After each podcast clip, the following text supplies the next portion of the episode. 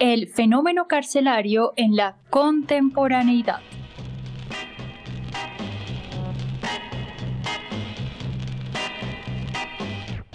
Estimados oyentes, este es un espacio de análisis social para entender las distintas configuraciones del fenómeno carcelario en la ciudad de Bogotá, el cual visibiliza las dinámicas contemporáneas del poder.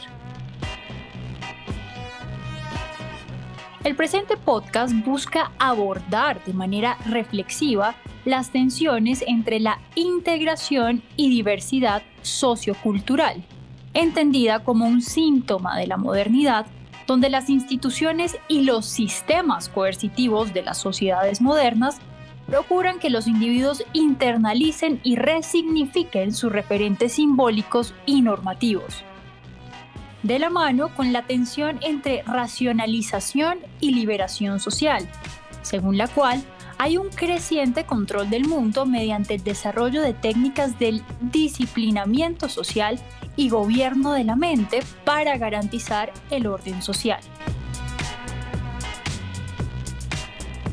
Dirigen y conducen Catherine Rodríguez y Andrea Naranjo.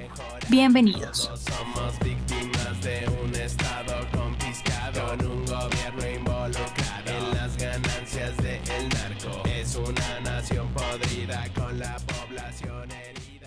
Ahora bien, desde la perspectiva sociológica, el Estado es un ente regulador que mediante las leyes y las normas ejerce un poder sobre el conjunto de los grupos sociales, es decir, una fuerza que produce discursos mediante una red productiva transversal al entramado social a fin de reprimir y coaccionar las acciones de los individuos. Por eso, el poder es implementado mediante procedimientos disciplinarios para desempeñar una soberanía y obediencia reflejada en los cuerpos, según las condiciones históricas. Andrea, un ejemplo de esto son los sistemas carcelarios que se han puesto en marcha para castigar y sancionar las conductas anómicas de los sujetos. En el caso de Colombia, uno de los problemas centrales que ha tenido la institucionalización carcelaria y penitenciaria ha sido la inoperancia de la organización a nivel administrativo, jurídico y social de los centros de reclusión. Por tal motivo, en este podcast nos enfocamos en la ciudad de Bogotá, en las cárceles La Picota, La Modelo, La Distrital y El Buen Pastor, las cuales no cuentan con la estructura para la demanda de reclusos que realizan actos delictivos y tampoco con una política penitenciaria que abarque los derechos, el desarrollo de programas de resocialización y pospenado, junto con una precaria condición de los servicios de salud e instalaciones para la educación y el trabajo. En consecuencia, las dinámicas de la cárcel se ven representadas en el aumento de la violencia, las formas de organización interna en cabeza de grupos de caciques, mientras que el Estado, mediante dispositivos de poder, es el encargado de ejecutar planes con el objetivo de recuperar el orden social esperado. Asimismo, se reproducen prácticas de dominación y un prevalente hacinamiento que conduce a la lucha por la obtención de celdas, pasillos y escaleras, al igual que ciertos privilegios económicos y de seguridad.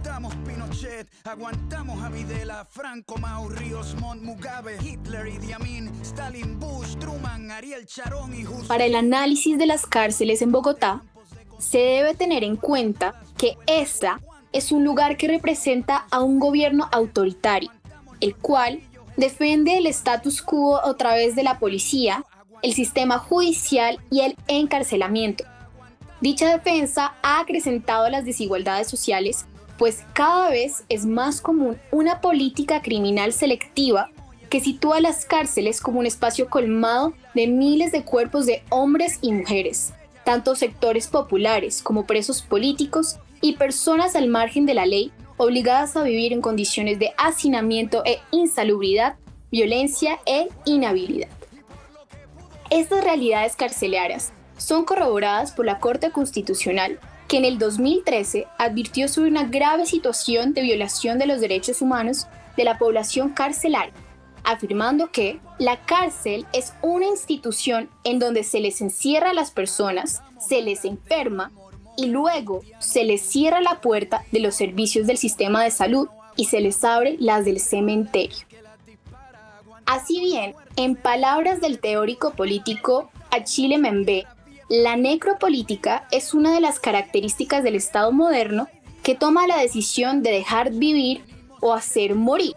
Es decir, el Estado ejerce un poder sobre los cuerpos de la vida y la muerte de estos. Y dicha soberanía es la manifestación del poder que segrega a las personas con capacidad de decidir de quién tiene importancia y quién no.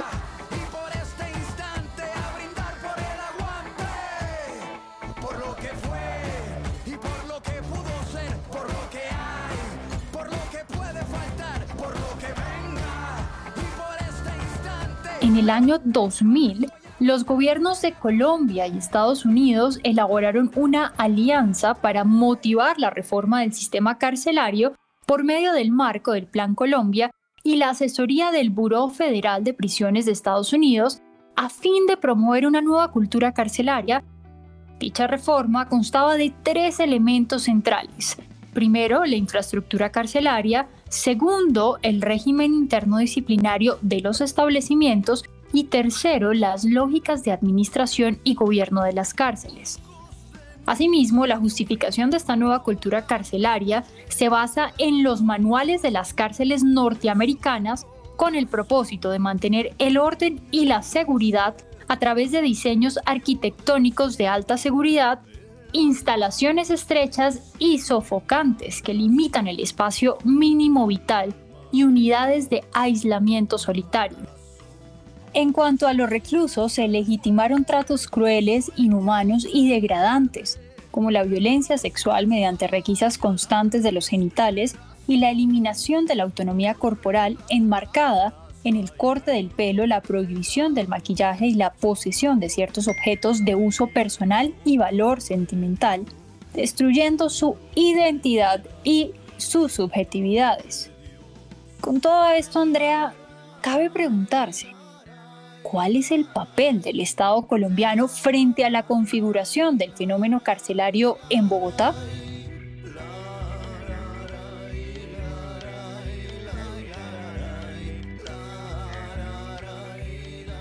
Pues, Kate, Colombia es un Estado social de derecho que debe garantizar a sus ciudadanos la efectividad de los principios, derechos y deberes consagrados en la Constitución de 1991.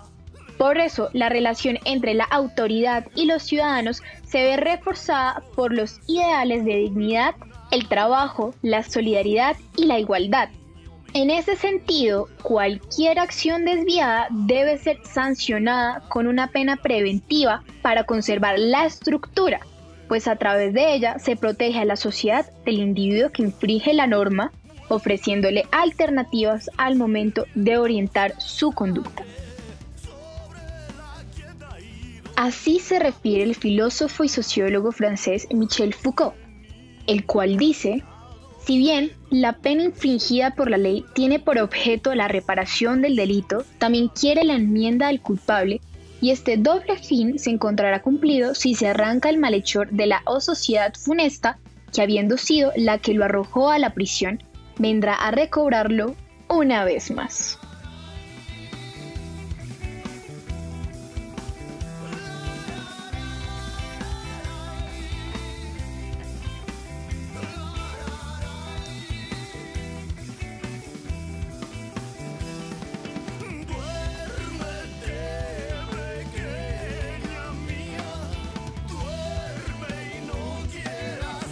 De esta manera, el país se configura por medio del panóptico como un dispositivo de poder para vigilar, controlar y castigar.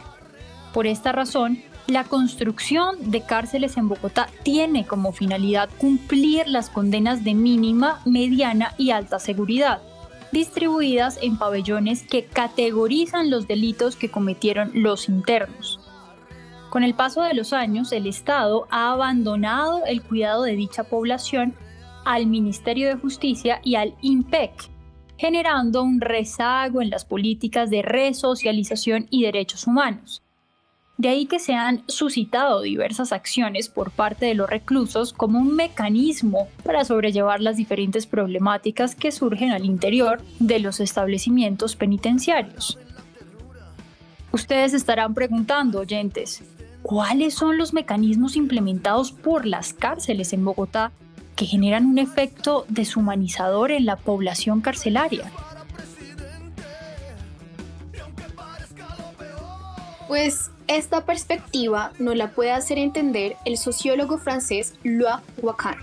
Complementa la visión sobre las cárceles señalando que el complejo industrial carcelario no solo refleja la hipertrofia penal del Estado, sino la expansión de umbrales de muerte en contra de aquellos cuerpos que son excluidos por el mercado y marginados de la política asistencial estatal. Por esta razón, la cárcel es un mundo de muertos vivientes en el que se producen formas únicas y nuevas en el sentido de una existencia social donde las poblaciones se ven sometidas a condiciones de existencia deshumanizadoras. De esta manera, el sistema penitenciario en Colombia ha estado marcado por el abandono tanto de políticas públicas como por la corrupción, la inadecuada infraestructura y la ausencia de programas de resocialización y rehabilitación. En efecto, es posible afirmar que se ha acentuado una filosofía punitiva cuyo centro es la venganza a manos propias junto con la retribución entre internos, dejando de lado el orden social y normativo.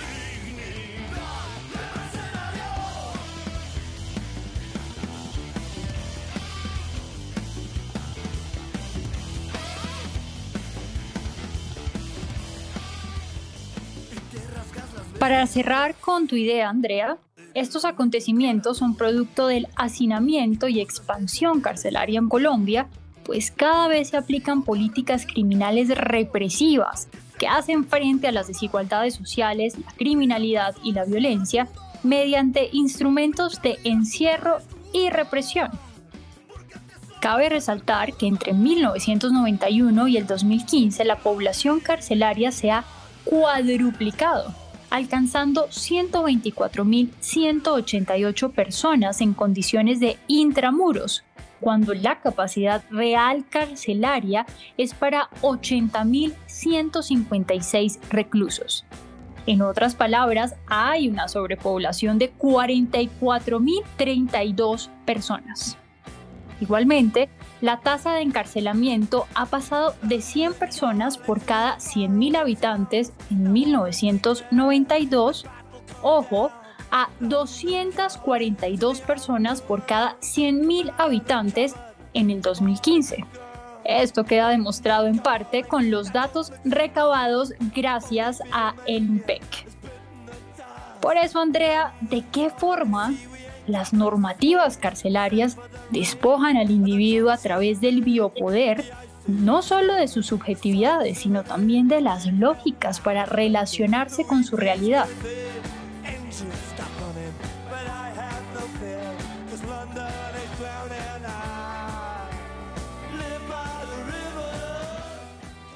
Pues Katherine, normalmente la dinámica de relacionamiento entre los reclusos ha estado regulada por un ejercicio de violencia. Y este ejercicio puede ser entendido como el empleo de un poder coercitivo, ya sea a nivel físico, psicológico o que amenacen la vida mediante lesiones, muertes o hasta traumas emocionales. Por eso, la violencia carcelaria es un fenómeno de múltiples aristas enlazadas con la vida cotidiana que involucran factores tanto externos como internos, estructurales y subjetivos a causa del escaso personal de guardias, la inexistencia de un equipo psicosocial encargado de la resocialización y la degradación continua de las condiciones de vida. Lo anterior son catalizadores para que estallen amotinamientos y situaciones de desorganización por el mal manejo de la normatividad penitenciaria, dando espacio al surgimiento de una subcultura carcelaria entre los reclusos.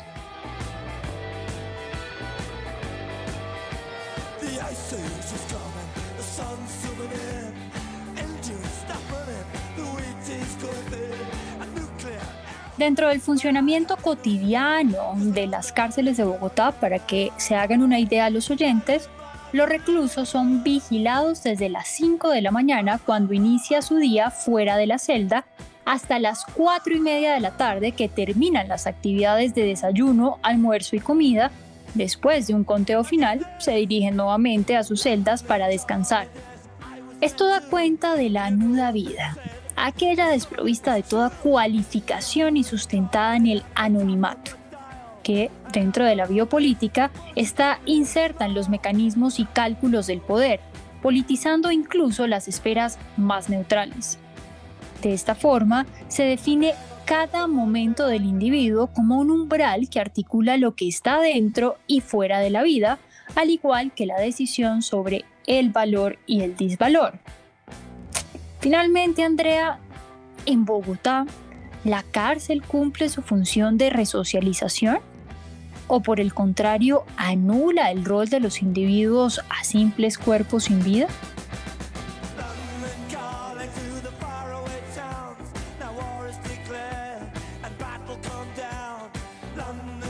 Esto se puede entender desde la perspectiva y la comprensión de que un recluso al ingresar a un centro penitenciario en Bogotá no necesariamente significa el inicio de una etapa de resocialización. Y desde la perspectiva del sociólogo norteamericano Erving Goffman, la cárcel es una institución total que se caracteriza por desfigurar al interno a partir de una mortificación sistemática ejercida en la cotidianidad rutinaria y administrativa por medio de imposiciones normativas cuyo respaldo es el sistema formal institucional y su cuerpo de funcionarios.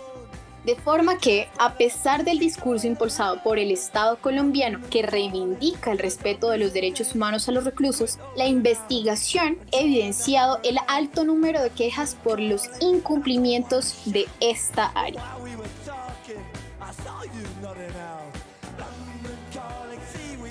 En ese sentido, Andrea y oyentes, Colombia, en asociación con Estados Unidos, implementó un modelo punitivo que dejó de lado los ideales de resocialización y rehabilitación.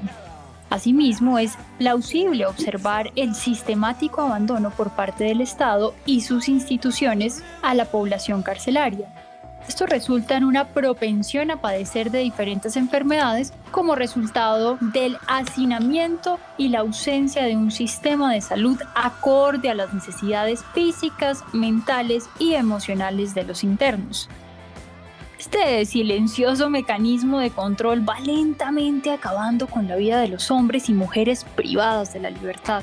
De igual manera, la falta de guardas del IMPEC para supervisar las actividades diarias resulta en la imposición de estratificaciones económicas y jerarquización de los penados, habilitando figuras de control por parte de los mismos reclusos que regulan las dinámicas internas de los patios en las distintas cárceles de Bogotá. Con todo, esta investigación nos ha dado a conocer que hoy más que nunca es necesario, a través de los canales públicos como el Congreso de la República, gestionar una reforma al sistema penitenciario con el fin de concebir segundas oportunidades que aminoren los estigmas sociales encarnados en los reclusos de Colombia. Y pues evidencia de esto es el presupuesto económico general del IMPEC, el cual solo invierte el 2% en programas educativos y laborales. Lo anterior conlleva a que los reclusos manifiesten su inconformidad ante un escenario humillante y denigrante mediante diferentes acciones. Este fue un espacio para hablar sobre el fenómeno carcelario en la contemporaneidad.